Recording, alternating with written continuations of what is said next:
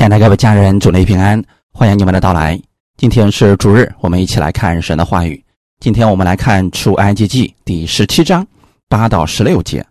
出埃及记十七章八到十六节，我们分享的题目叫“祷告决定事情的成败”。先来读一下这段经文：出埃及记十七章八到十六节。那时亚玛利人来在利非定。和以色列人征战，摩西对约书亚说：“你为我们选出人来，出去和亚玛利人征战。明天我手里要拿着神的杖，站在山顶上。”于是约书亚照着摩西对他所说的话行，和亚玛利人征战。摩西、亚伦与户尔都上了山顶。摩西何时举手，以色列人。就得胜，何时垂手，亚玛利人就得胜。但摩西的手发沉，他们就搬石头来放在他以下，他就坐在上面。亚伦与霍尔扶着他的手，一个在这边，一个在那边，他的手就稳住，直到日落的时候。约书亚用刀杀了亚玛利王和他百姓。耶和华对摩西说。我要将亚玛利的名号从天下全然涂抹了。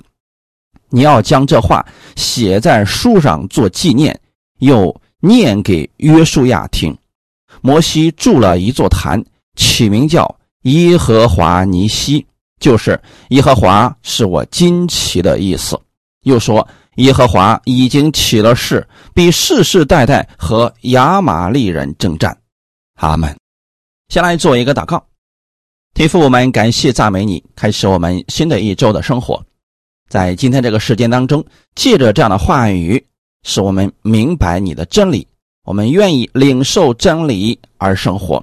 带着你的真理，我相信在生活当中，我可以更多的经历你的得胜，更深的明白神对我的爱。把下面的时间也交在圣灵的手中。求你亲自来更新我们每一个弟兄姊妹的心思意念，使我们今天都能得着供应。奉主耶稣的名祷告，阿门。当以色列人出了埃及，到利非定这个地方的时候，亚玛利人就来与他们征战。这是以色列人出埃及后的第一场大的战役。以色列人出埃及时，虽然开始有埃及军兵一直追赶他们，但神并没有让埃及人追上以色列人，没有发生过正面的交战，而是借着红海将埃及的追兵淹没。神保护以色列人平平安安的出了埃及，过了红海。而这一次则不一样，因为那个时候他们。在利非丁，亚玛利人直接过来要跟他们开战，可此时的以色列人还没有受过训练，更别说有什么战略、战术能帮助他们脱离这次的险境了。之前的时候，他们在埃及只是给埃及人当苦力、当奴隶。论起带兵打仗，其实以色列百姓并不擅长。但是以色列百姓他是神的百姓，当神的百姓遇到困难之后，第一件事情要做什么呢？那就是祷告。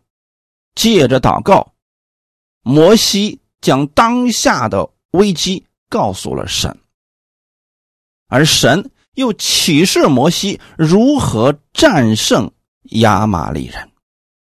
今天我们作为神的儿女，当你遇到问题之后，第一件事情要想到祷告，要将你的事情告诉给我们的天父，不管这个事情多大多难，你要交托给神，让他来帮助你。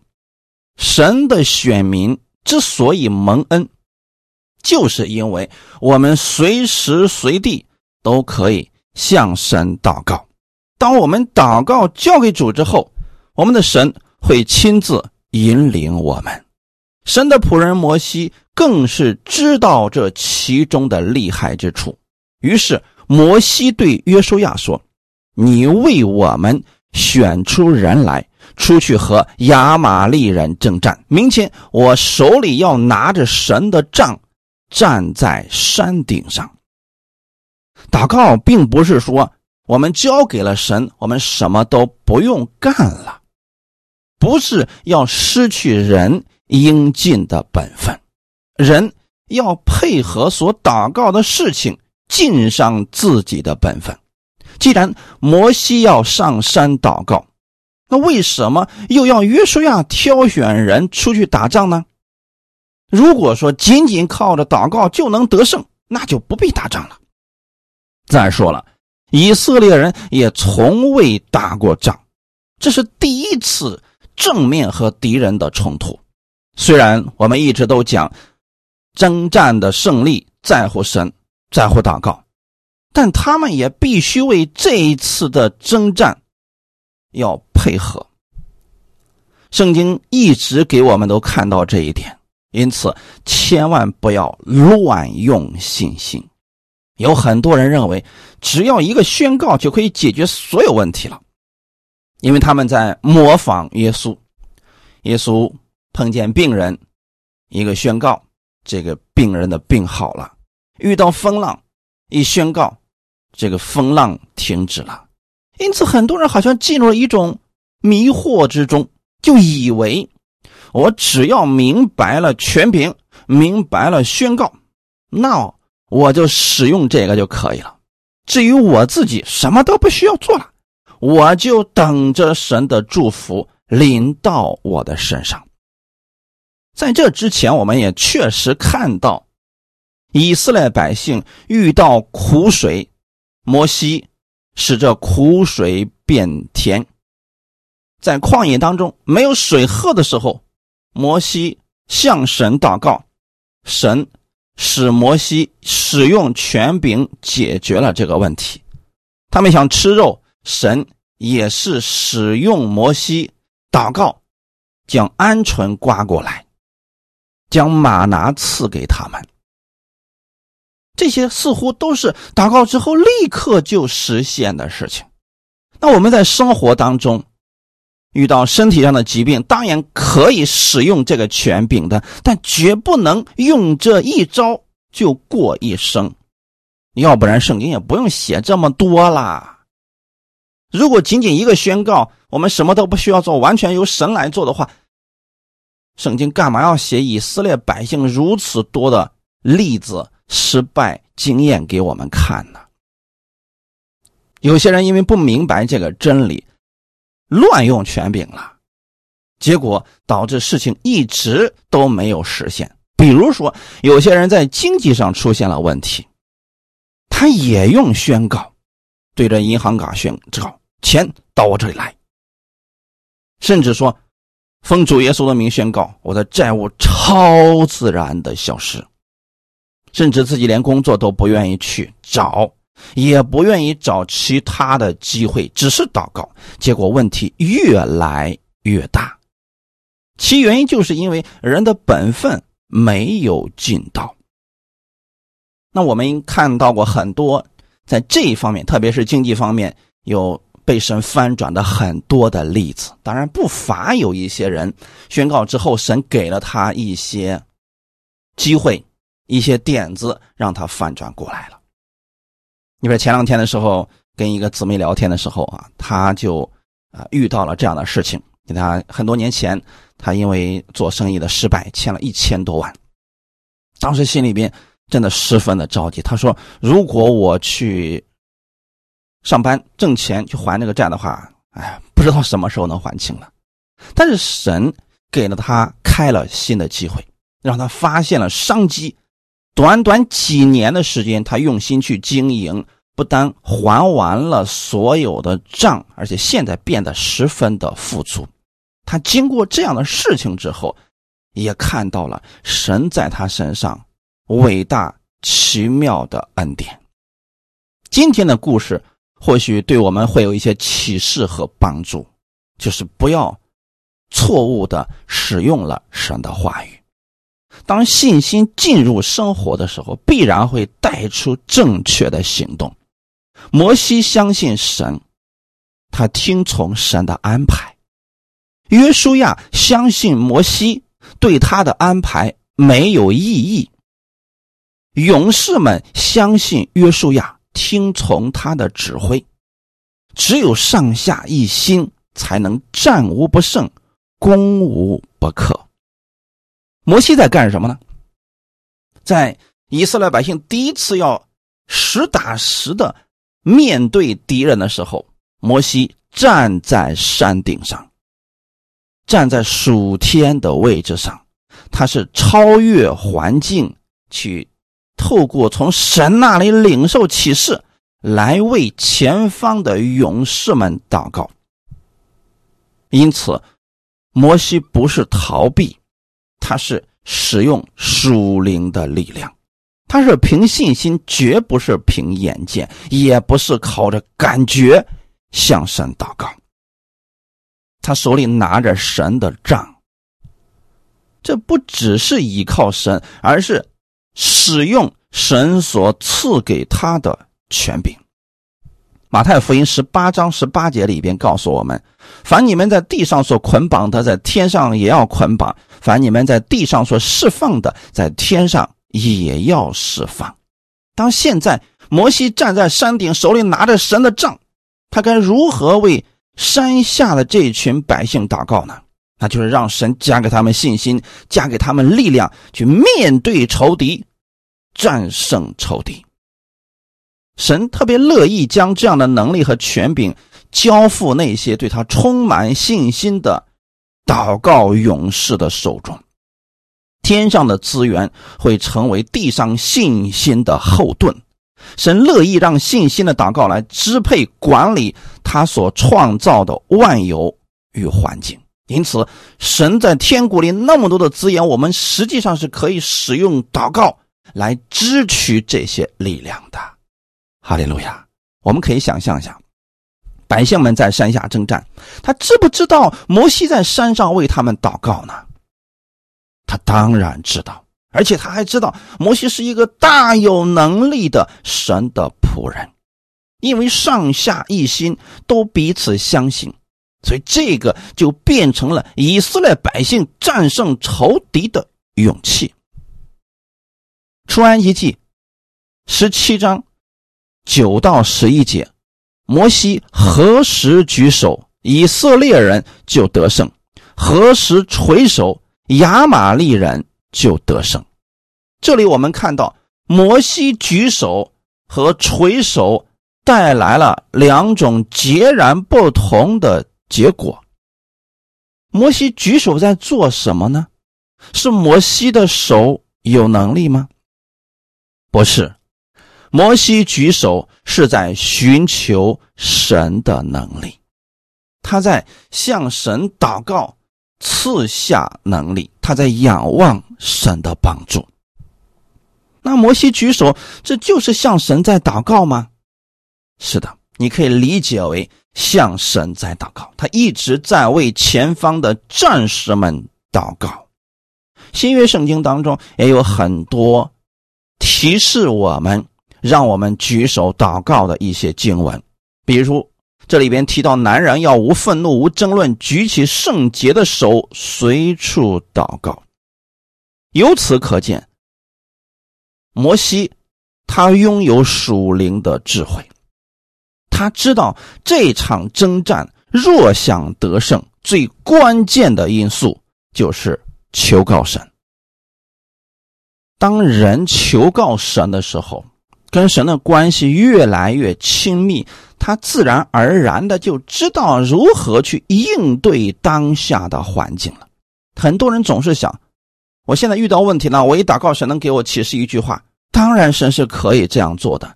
但这个是怎么样培养出来？你能听到神的话语呢？平时你跟神的祷告，平时你聆听神的话语，这个频率总得对上吧？如果我们平时就没有。向神求告的习惯，慌乱之中，你更听不到神给你的任何启示了。既然祷告是神给我们的一个巨大的祝福，我愿意所有亲爱的家人们，凡事向神祷告。当你凡事求告神，才能凡事得胜。诗篇十八篇一到六节。耶和华的仆人大卫的诗交与连长。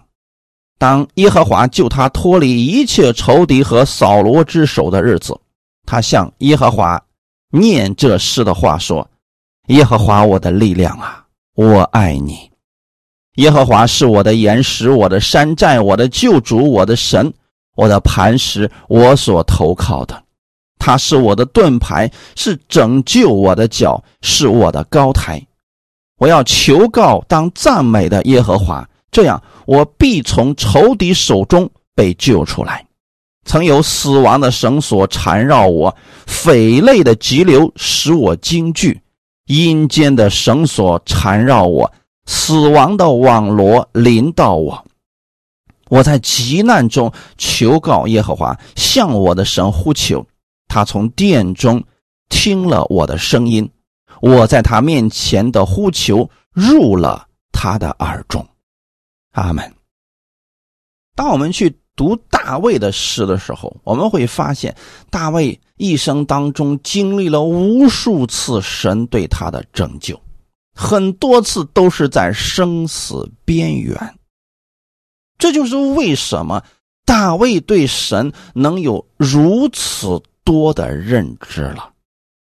他这里提到。耶和华，我的力量啊，我爱你。如果不曾生活当中有经历过神，这句话对他来说可能就是一段文字而已。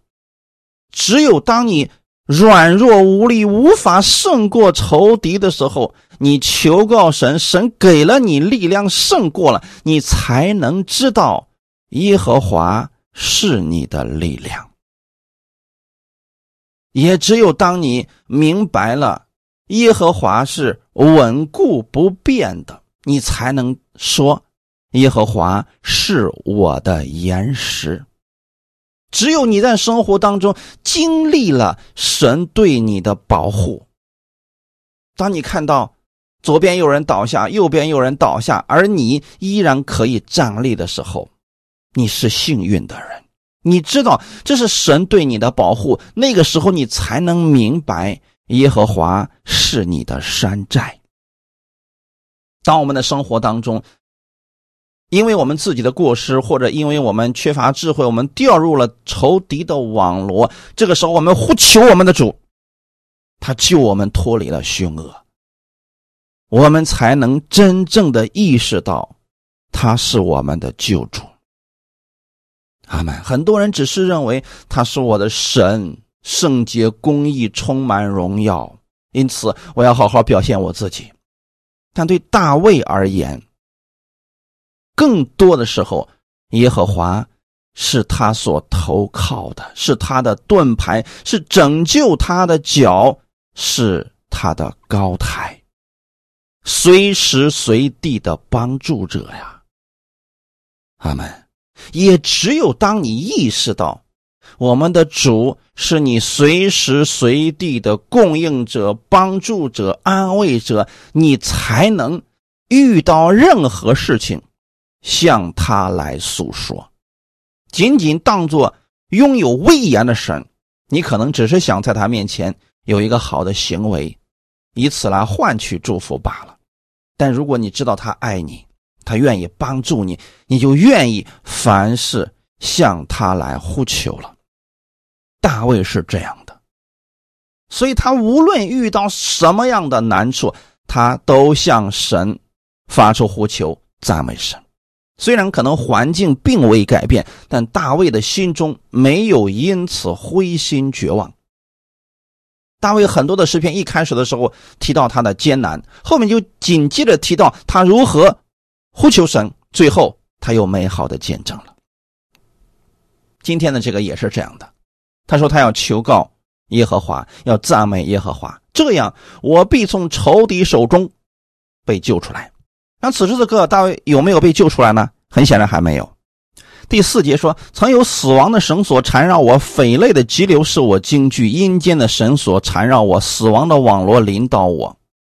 我在急难中求告耶和华，向我的神呼求，他听了我的声音。”大卫回想之前自己曾经遇到过很多的艰难，甚至就在死亡的边缘，但神都救他了呀，所以他相信这一次神也一定。能够拯救我脱离这些苦难，感谢主。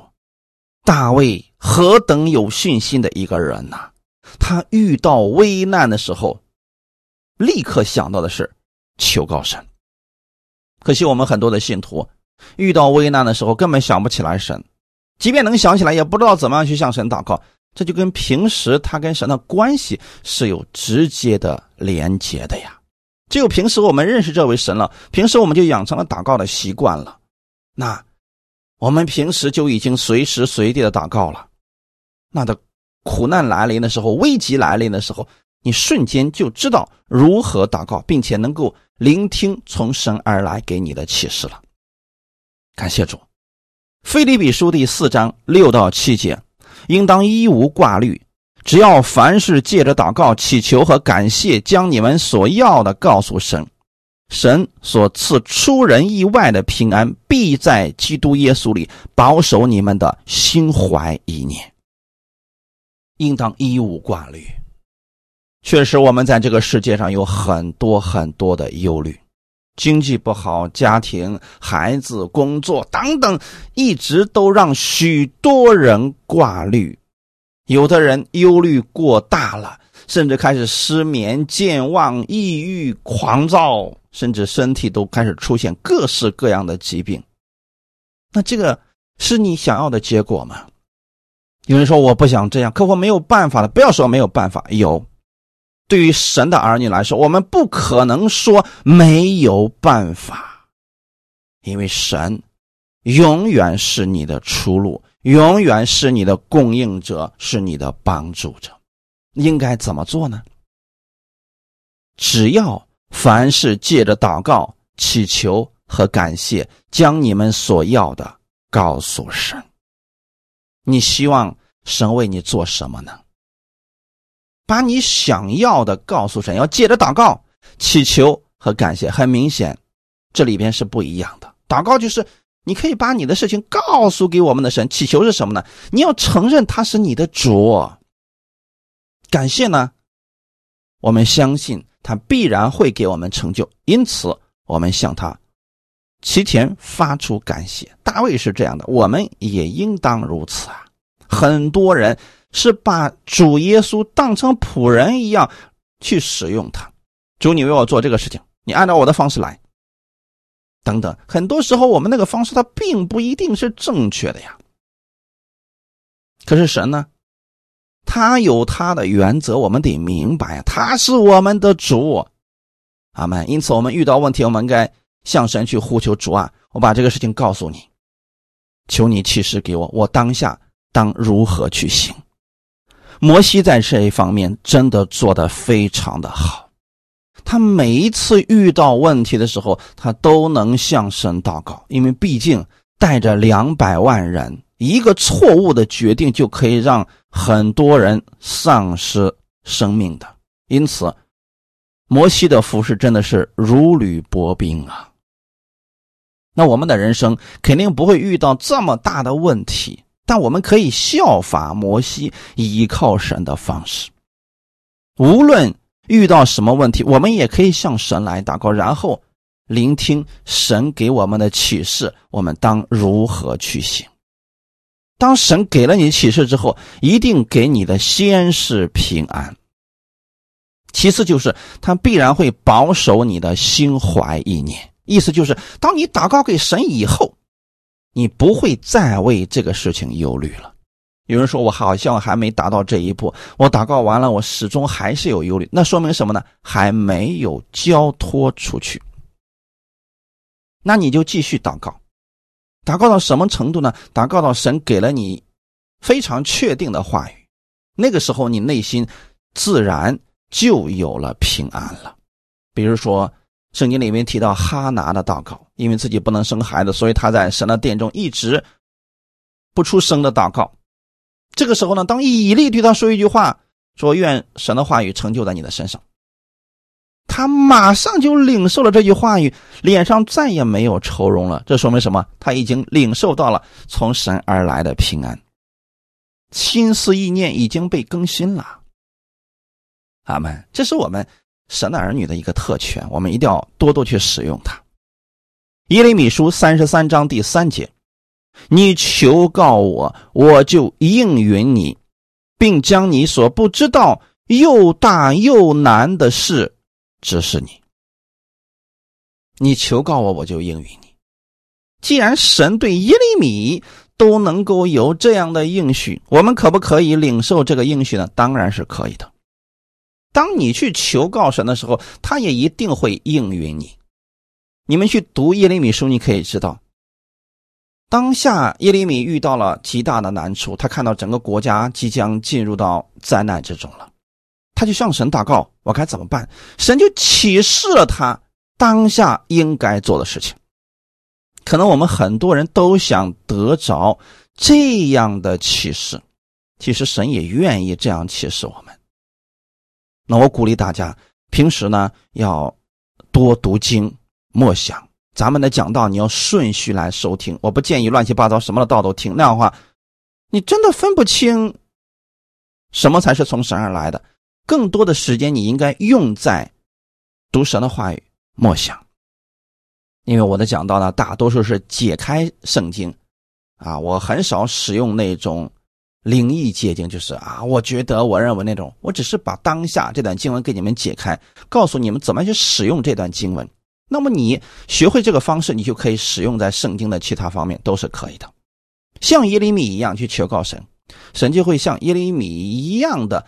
让你得着启示，并且呢，能将你所不知道又大又难的事指示你，就是你当下并不知道以后要发生的事情，神也会启示给你。那这样的事情，神已经启示我很多次了，甚至有的时候是提前二到三年，神把这个事情已经给我了，而我自己呢也非常的清楚，所以后来我就开始对我们听我们讲道的人去讲这个事情，甚至说对我们教会的人去讲这个事情，那他们。听了就蒙福了。那当然还有一些人不在意，那么他呢可能就没有临到这个祝福。当然也并不是每一件事情神都这么启示的，就是在一些事情上神确实会这么带领我们的。大多数情况下，神的话语本身就已经给我们方法，让我们去做了。阿门。摩西站在山顶上看到了战争的全貌。他在做什么呢？向神举手，这也是宣告啊，宣告神的得胜，为山下的勇士们祷告。因此，摩西何时举手，以色列百姓就何时得胜。我们要认真的去默想这一段：摩西何时举手，以色列百姓就得胜。何时垂手，亚玛利人就得胜。这说明摩西的祷告起到了决定性的作用。我们可以想象，在旧约的时候，后来神建立了祭司制度，祭司就决定了百姓是否蒙福。大祭司是被神所喜悦的，百姓们手中做的事情。就是蒙福的。如果大祭司是恶的，最后被神击杀了，以色列百姓无论如何努力，他们都不蒙福了。今天在新约之下，谁是我们的大祭司呢？耶稣基督。那耶稣基督是不是神所喜悦的呢？是的。因此，你可以确定一件事情，那就是任何时候。你可以按照我们大祭司的话语去行，你都可以得胜。哈利路亚！因为摩西他毕竟不是大祭司，他有软弱的时候啊，所以他一垂手，敌人就得胜了；他一举手，以色列百姓就能得胜。十二节到十三节，但摩西的手发沉，他们就搬石头来放在他以下，他就坐在上面。年龄大了，八十多岁了嘛，所以说站那么久啊，确实挺难的。现在呢，两个帮手亚伦和护尔弄了一块石头过来，他就坐在上面了。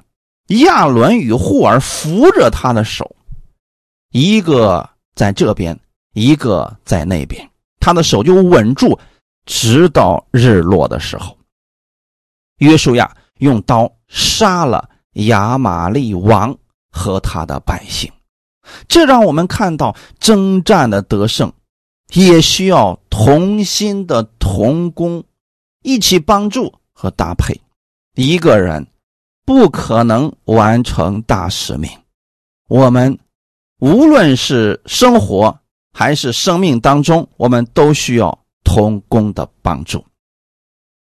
摩西的童工，山上有亚伦和户尔，山下有约书亚和全以色列百姓。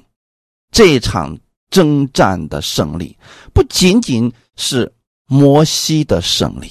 也是他所有同工的得胜，所以我们何时得胜，我们什么时候能跟同工一起，这都非常的重要。不要轻看了同工的作用。摩西、约书亚、亚伦、户尔四个人虽然分工不同。但各有各的功用，他们彼此搭配，彼此服侍，各尽其职，谁也离不开谁。因此啊，教会当中，你的弟兄姊妹，你不要小瞧了他。你遇到问题了，也一定要告诉他们，让他们为你祷告啊。前提是什么呢？你得确定这个人要真心为你祷告，而不是知道你的事儿之后到处去宣扬你、定罪你啊，那就不要告诉他了。如果你们的教会确实也是符合真理的教会，当你把事情告诉大家之后，大家真的愿意为你祷告，那就一定要告诉大家。那平时有什么问题的时候呢，一定要跟牧者去沟通，让他为你来祷告。不要觉得说，哎呀，我在网上听个道，我也无所谓啦，我自己就可以解决了啊。这个还真不一定啊。没有同工的话，再刚强的人有时候也会软弱呀。摩西不刚强吗？可他也有软弱的时候啊。因此啊。亚伦和霍尔此时就能帮助他了，就能补足他的软弱之处了。阿门。因此，我还是鼓励我们亲爱的各位家人们啊，如果你遇到了问题，那么来到教会，或者说呢，你可以跟我联系，我们一起为你来祷告。毕竟我们在主里边是一家人，这句话可不是虚的啊。阿门。我们透过摩西的这件事情可以看出来，这一场的得胜真的是。所有以色列百姓共同相互搭配的结果呀。那很多人说，我也在祷告啊，事情一直没有看到结果，这时候怎么办呢？一直要祷告，祷告到看到结果为止。那摩西是祷告到什么时候呢？祷告到日落，那个时候，山下的约书亚已经杀了亚玛利王。和他的百姓，征战已经结束了。阿门。十四节到十六节，耶和华对摩西说：“我要将亚玛利的名号从天下全然涂抹了。你要将这话写在书上做纪念，又念给约书亚听。”摩西筑了一座坛，起名叫。耶和华尼西，就是耶和华是我的旌旗的意思。又说，耶和华已经起了誓，必世世代代和亚玛利人征战。这是一个见证。所以弟兄姊妹，当这场征战已经有了最终的结果的时候，我们不能把它忘记了，要写下来。这也是我们多年以来。一直鼓励大家去做的一件事情。当你在听我们的讲道，你按照这话语去行了，真理进到了你的生活当中，信心发生了果效，你有美好的见证了。那么你一定要告诉我，最好的方式是写成文字版发给我，用文件啊，用 email 啊，或者是微信啊，什么都可以。当你发给我之后呢，那我会替你收藏，我们会把它排列一下，每一年我们会集体的做出来。这样有什么好处呢？这是一个见证。当我们以后信心软弱的时候，我们回过头来看一看这样的见证，不仅会看到我们自己的，也会看到别人的，我们就会发现神一直都在。那个时候，我们即便是在软弱当中，我们也能够恢复信心。而神让摩西所做的这些事情，也是想鼓励约书亚和全体征战的百姓。耶和华对摩西说：“我要将亚玛利的名号从天下全然涂抹了。你要将这话写在书上做纪念，又念给约书亚听。这是一个美好的应许，就是他们现在所面临的仇敌，以后不会再看见了。那这一次，神要借着约书亚和百姓，将这个亚玛利人。”全部杀尽。神不止吩咐摩西将神的应许和一些律例典章写在书上做纪念，还把这征战得胜的事迹也写在书上做纪念。这就是美好的见证呀！因此，我们的神不仅仅是给我们一大堆的规矩去守，他还给了我们美好的见证。那我也希望我们各位家人们能把这样的美好见证都记录下来。有人说了呀，你不这么说，我还真就没有印象了。过一段时间之后，我们就发现，哎，好像过去神给我们做的事情，我们都忘记了一样。不要忘记了，所以最好是把它写下来，记录下来，因为我们人啊太善忘了。一遇到环境的时候啊，就想不起来过去神对我们做了什么了。不仅仅我们这样，以色列百姓也是这样啊。因此，神把这些事情写在经上，让我们读到，是希望我们看到神一直都在，他在供应以色列百姓，他在拯救以色列百姓。同样的，他也在供应你，他也可以拯救你。那神还吩咐摩西要把这个事情告诉给约书亚，要把这个约定要告诉约书亚。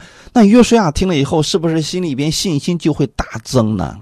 没错呀，这次带兵打仗的正是约书亚。回来之后，神又认可了约书亚的付出，那会让约书亚充满信心和力量的。为什么要将这个事情告诉以色列百姓呢？别让他们忘了神的应许，更不要忘记了，其实我们祷告，神就可以帮助我们来胜过仇敌的。不管亚玛利人有多么的强大，神出手了，这一切都不是问题了。阿门。因此，我们要将我们的目光放在神的话语上。阿门。虽然这是以色列百姓第一次真实的征战，但他们靠着神的能力胜过了。这不是某一个人的功劳，而是所有人依靠神、彼此相信的结果。因此，各位家人们，你要相信教会的力量。教会是谁的呢？是耶稣的。教会都包括了什么样的人呢？所有弟兄姊妹就是基督的身体。他们不要鼓吹某个牧师有多厉害，某个先知使徒有多厉害，那不是他们的能力，那是神的能力，神在使用他们而已。神能使用他们，也能使用你啊。因此，我总是鼓励大家要去追求神的话语，这样的话，你也可以拥有这样的能力呀。他们，你看，经过这一次实际的征战之后，约书亚。亚伦、户尔以及以色列百姓都亲身的感受到了神话语的大能呀！因为按实际上来讲，他们毫无经验，真的打不过亚玛利人的。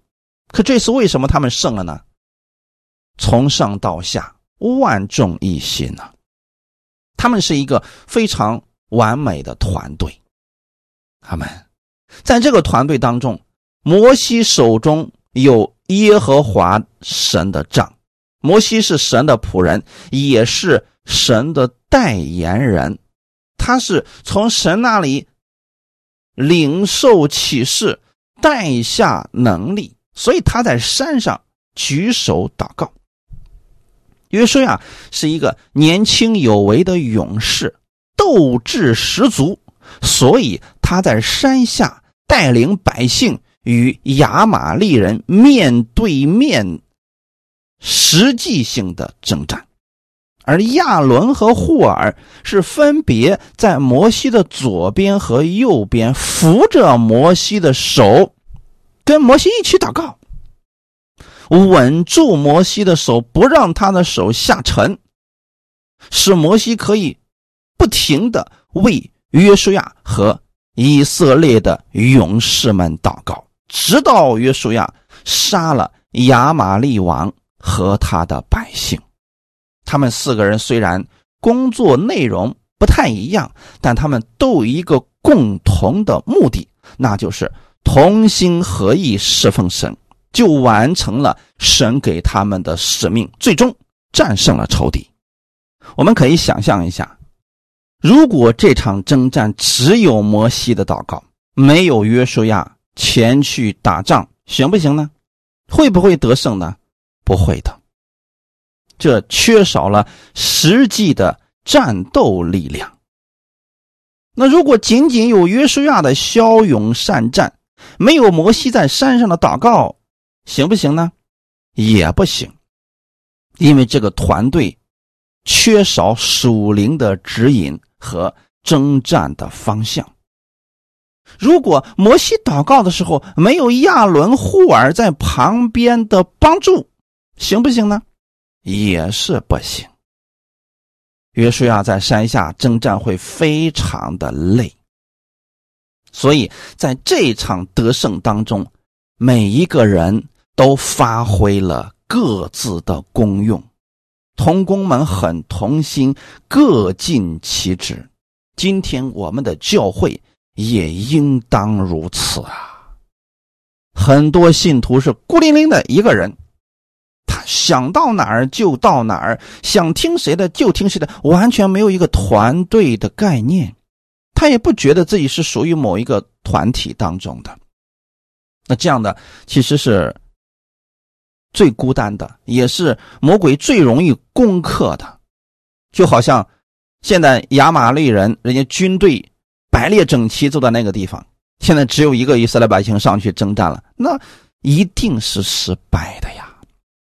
所以各位家人们，透过今天这样的分享，让我们可以看出来，一个团队其实十分的重要。我们要相信，教会其实就是一个团队呀。基督是教会的头，而我们所有弟兄姊妹，我们是基督的身体啊！阿门。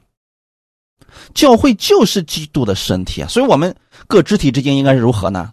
互相搭配，彼此相爱，彼此相助。一个人有了问题，其他人一块帮助。在战场上也是如此呀。你不能看到你的同伴快要被砍死了，你还在旁边笑嘻嘻的说：“嘿，终于他快要死了，我心里就看他不顺眼。”这不行的。要是这样的话，上战场就没必要去了，那最终都得完了呀。我们是连于一个身体，所以需要互相带到，彼此相助。那教会里边的牧者重不重要呢？非常的重要啊。如果他不是站在高处，怎么能够看明白这一切呢？阿门。如果跟错了人，后果也是非常严重的呀。耶稣来到地上传福音的时候，首先就是建立了团队，十二个使徒一直跟随在耶稣。那耶稣发出指令，这些人就去做。其中最忠心执行耶稣话语的是谁呢？彼得、雅各、约翰。啊，这三大核心人物。对耶稣的话是非常的相信，因此他们透过耶稣的话语，也经历很多神的恩典，比其他人要多的很多呀。因此，我们在生活当中不要想着我自己的祷告可以改天、可以灭地等等，不要这样想。我们需要一个团体，我们要融入其中，跟大家一起。我们都有软弱的时候啊，所以我们把我们的事情告诉我们的牧者，让他们一起来为我们祷告。我们要再次强调，到底谁是你的牧者呢？真的愿意为你的灵魂付出的，为你的灵魂担心的才是呀。阿门。如果你在某一个会堂当中，你根本就不认识牧师，你给他说了什么事他也不会在意，那他不是你的牧者。像耶稣一样，他爱每一个以色列百姓。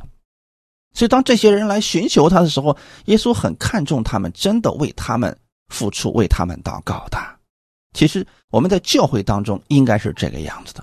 那么，这个教会有这个牧者看这一群羊。这群羊有了任何的问题，那么这个牧者呢，能够尽心的为他们祷告，指引他们，带领他们。因为牧者呢，神给他的启示也是不一样的呀。就像摩西，他站在山顶上啊，他能看到整个征战的全貌，也能从神那里随时领受启示啊。感谢主啊，属灵当中他们是一体的呀，而且呢，因为他们。领受的内容都一致，所以不存在拉帮结派、分门结党的事情。感谢主啊！所以说，同心的同工极其的重要。这样的祷告会发出强大的力量，在我们每个人行走天路的历程上，我们都需要有一个教会。有人说了，我现在没有怎么办呢？其实，你要把教会理解为一个可以供应你粮食、可以给你帮助。你也可以去为别人祷告的这么一个地方，它不一定是实体，也可以是实体。当然最好是实体啊！如果没有实体的话，那么在网络上也是可以的。关键是我们心灵要相通。我们在人生的道路上也一定会碰到亚玛力人横路拦阻，或者说围追堵截，有的是明着来的攻击，有的是暗着里的伤害。不论如何。他们的目的就是不肯让神的祝福临到我们的身上，就是希望我们能停下来，不再前行，因为前面是什么？是应许之地，是蒙福之处啊！所以魔鬼想尽一切办法，希望我们能够灰心软弱，就地而坐，不前行了，不让我们在神的应许上承受那丰盛的祝福和产业。所以他想击垮我们。这就是亚玛利人的真实目的。那只要我们明白了这一切，怎么办呢？不能上了魔鬼的当，不能上了仇敌的当。当我们心里边软弱的时候，不想听神的话语的时候，说明什么？已经被魔鬼给欺骗了。这个时候，正是我们最需要神话语的时候。当我们不想祷告，哎，一提起祷告我们就烦躁，这说明什么呢？祷告正是解决我们问题的关键，这说明你的内心当中已经被魔鬼注入了毒根，啊，他已经让你不相信神的话语了，不相信神的应许了。这个时候怎么办？应该重新考虑回到神的面前，或者说回到团体当中啊。这事实上是什么呢？很多人在软弱当中、困苦当中的时候，他第一个选择就是啊，我不去教会了。啊！我不去小组里边了，我不想再听到了，也不想祷告了。这种情况之下会发生什么事情呢？魔鬼的话语、仇敌的话语会在他的心中不断的增长，最后他们完全对神失去信心，落在魔鬼的网络当中了。所以，越是我们想远离神、不想祷告、不想读经的时候，其实正是我们内心的缺乏。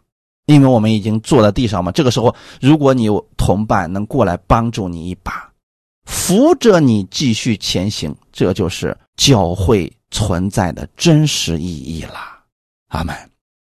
所以，当你内心当中软弱的时候、失落的时候，一定不要让这种情绪长久存在心中，要告诉给你的牧者。哈利路亚。如果你们认为我是你的牧者，就可以告诉我，我为你们祷告。阿门。目的是什么呢？我们在神的应许之路上继续前行。我们都知道，征战是避免不了的。阿门！不要期待着信了主之后，我们不会遇到任何的拦阻、任何的问题，这是不可能的。但神给我们有应许，就是耶稣已经胜过了这个世界了，所以我们不必担心，也不必忧虑，依靠他的话语是可以胜过的。你的心里要记得，这不是我们自己的征战。当亚玛利人来阻拦以色列百姓继续前行的时候，他们实际上是在拦阻神，因此这征战是属乎耶和华的。这场征战的得胜属于神，也属于神的百姓。正如摩西对约书亚所说的：“耶和华已经起了誓。”必世世代代和亚玛利人征战。那今天你有没有这样的应许呢？有的，圣灵与我们同在，他会帮助我们，无论我们遇到什么样的事情，他都不会离弃我们，不会丢下我们不管的。阿门。你要时刻的记得，在你的身旁一直有圣灵同在，你不仅仅。身边会有亚玛力人，还有一个强大的帮手，阿门，圣灵。很多人只是看到了亚玛力人，就吓得不敢前行了，说赢不了。但你回过头看看，摩西在山上呢，为你祷告。我们回头看看，我们的耶稣基督在为我们祷告呢。他会跟我们一同征战。有人说了，神直接让我们得胜不好吗？为什么要跟我们一起征战呢？如果是神亲自出手了，百姓没有参与的话，他们的信心和认知不会成长的。但如果说是神跟百姓一起，以色列百姓参与其中了，他们对神的认知就会提升，信心就会增长。阿门。所以我们在生活当中依靠神胜过我们生活当中的问题的时候，我们突然觉得神好爱我们呀。这就是缘故所在了，他们所以依靠神，借着祷告，我们可以在凡事上得胜。约翰福音十六章二十三到二十四节，我实实在在的告诉你们：你们若向父求什么，他必因我的名赐给你们。向来你们没有奉我的名求什么，如今你们求就必得着，叫你们的喜乐可以满足。阿门。这是耶稣给我们的应许啊！我实实在在的告诉你们，原文就是我阿门阿门的告诉你们：你们若向父求什么，不论生活当中遇到了什么问题，要向我们的天父来祷告。阿门！你要记得，他是你的主，是你的帮助者，是爱你的父。哈利路亚！他必因我的名赐给你们。为什么我们祷告一定要奉主耶稣的名来祷告呢？因着耶稣的名，天父必然会把好东西都赐给我们，把启示给我们，把能力给我们，把供应给我们。二十四节说：“向来你们没有奉我的名求什么，如今你们求就必得着，叫你们的喜乐可以满足。”在过去的时候，耶稣没有来到这个世界上的时候，我们不知道可以奉耶稣的名去祷告、去祈求我们的天赋。但现在不一样了，因为耶稣基督在十字架上已经完成了救赎之功了，我们罪的问题已经被彻底的解决了。所以，你因着耶稣的名向天父祷告，他一定会赐给你，赐给你健康，赐给你智慧，赐给你能力，赐给你启示等等。总之，他会带着你。一路前行，当你不断的借着祷告经历神的大能的时候，你的喜乐就可以满足了。你会不断的经历神的得胜，你的喜乐也会越来越多。感谢主，愿我们每个弟兄姊妹都能够在生活当中凡事依靠神，经历他的得胜。我们一起来祷告，天父，感谢赞美你，谢谢你给我们如此美好的话语。让我们的生活当中有盼望的生活。虽然我们知道我们可能会遇到我们意料之外的事情，但我们不再灰心，不再彷徨，因为我们是有活泼盼望的人。你是我们的主，你不会丢弃我们，反而你会赐下启示，赐下能力给我们，让我们使用你的话语胜过我们当下所遇到的所有问题。我们愿意在凡事上向你祷告，我们也相信祷告可以决定事情的成败，因为我们祷告，主你就会出手，把那最好的结果让我们看到。我们是你所爱的。因着耶稣的缘故，我知道天父是爱我的。你必然会让我的生活当中更多的经历你的美好。谢谢你如此的爱我们。新的一周已经开始了，我也相信这一周是蒙福的一周。我可以借着祷告，不断的支取从上头而来的能力。无论我遇到什么，我相信我借着祷告可以胜过。我会在生活当中更多的经历你的美好。也赐给我这样的信心，让我能够参与到教会的服饰当中来。我也一起为其他人祷告，共同见证基督的美好。奉主耶稣的名祷告，阿门。